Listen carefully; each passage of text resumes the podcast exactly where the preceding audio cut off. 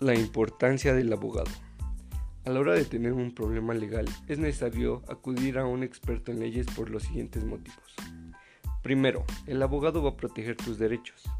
Muchas personas no saben cuáles son sus derechos y menos cómo protegerlos.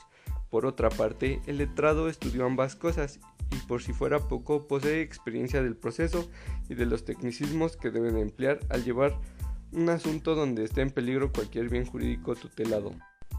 El segundo punto es la redacción de todo tipo de contratos. En el derecho, a la hora de redactar un escrito, es necesario saber qué requisitos te solicita la ley, pero aún más importante, conocer los que no te piden la misma.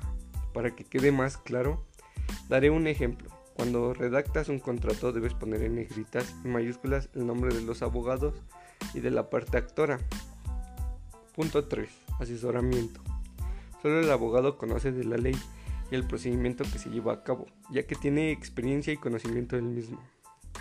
Por otra parte, las leyes van cambiando constantemente y cada caso tiene aspectos particulares.